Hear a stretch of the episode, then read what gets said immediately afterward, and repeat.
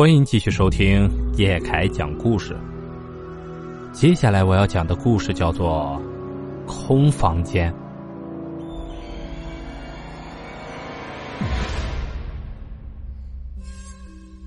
这是我大学刚毕业那年发生的事儿，因为没找到和专业对口的工作，只能先找个商场促销干着，但是不管吃住。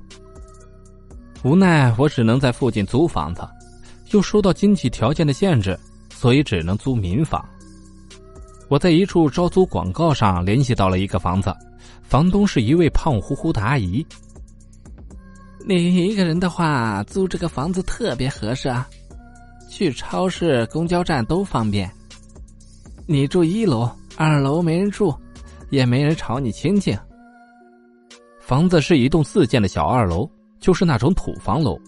我租的是一楼。阿姨说：“二楼是空着的。”我第一次见到那房子的时候，就有一种奇怪的感觉。我以为是不习惯，也就没太当回事儿。哎，进来看看吧，反正也不打算长住。一旦找到好一点的工作，有了稳定的收入，我就会搬离那里。这房子里面也谈不上什么设施，都是些简单的家具，不过倒也能拎包入住。应该是房子空的比较久，里面有很重的霉味儿。哎，这房子空了有些日子了，有点潮味儿啊，开窗换换气就好了。因为图便宜，也不能过于计较。不过有一点，房东倒是没说错，那里离菜市场很近，买菜做饭很方便。我搬进去的第一天，下了班买了些菜，准备回家简单的做点饭。我刚要开门，就听到楼上过道有哒哒的脚步声，听那脚步的轻重像是小孩子。我以为是有小孩到上面去玩了，可往上瞅了一眼，却并没有看到小孩。我以为是自己听错了，就开门进了屋。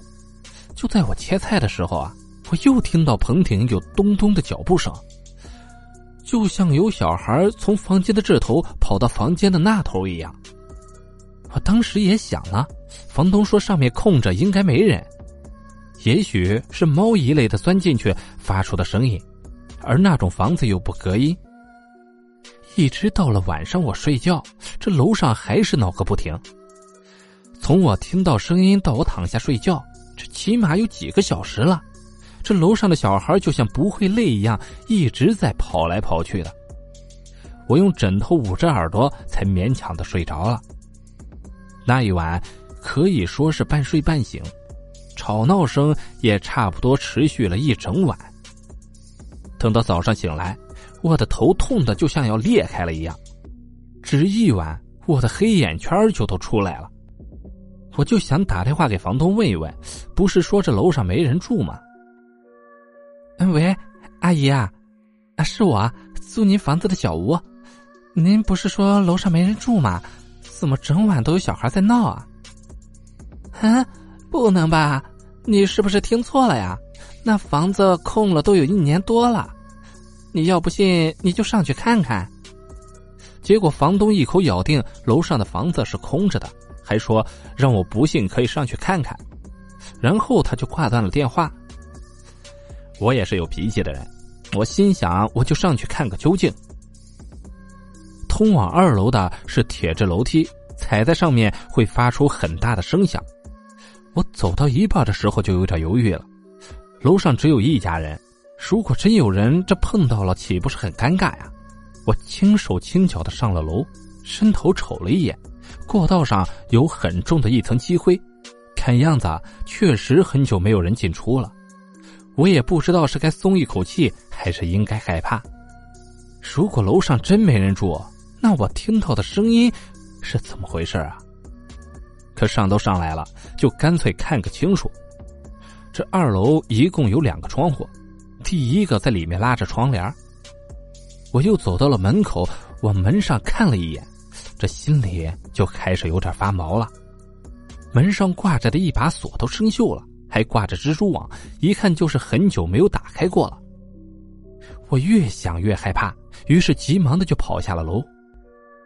当天晚上，我就叫来了一个同城的同学睡在我那。他叫琪琪，人长得比较高大，神经也有些大条。那天晚上到我们上床了，楼上也没有动静。大概是到了晚上九点多钟的时候，这楼上就开始闹腾了。哎，你听，来了！哎，不要再吵了，别人还要休息呢。琪琪就叉着腰站在床上，冲着楼上吼了几声。这刚开始一下子没了动静，但是很快就变本加厉了。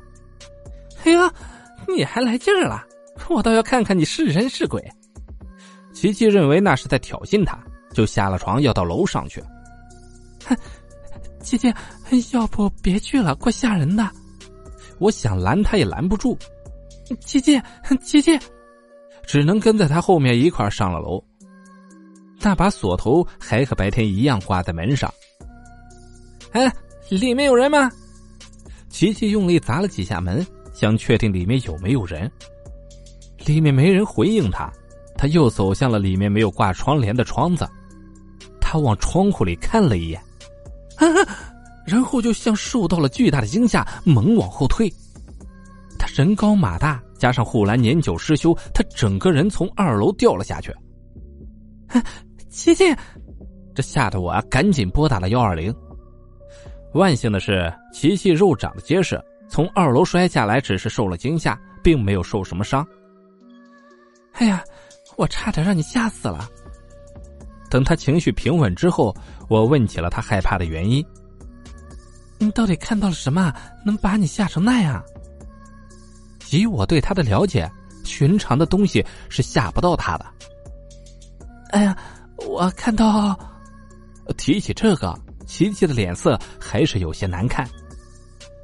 他说：“他往窗户里面看的时候，这窗户上贴满了小孩子的脸，也在看着他。”等听他说完，我全身的汗毛都立了起来。在那件事之后，我退了房，搬去和琪琪一起住了。虽然离上班的地方有些远，却不用再担惊受怕。好了，今天的故事到这里就结束了，感谢您的收听。如果喜欢叶凯的故事，请帮忙点赞、评论、转发，感谢您的支持。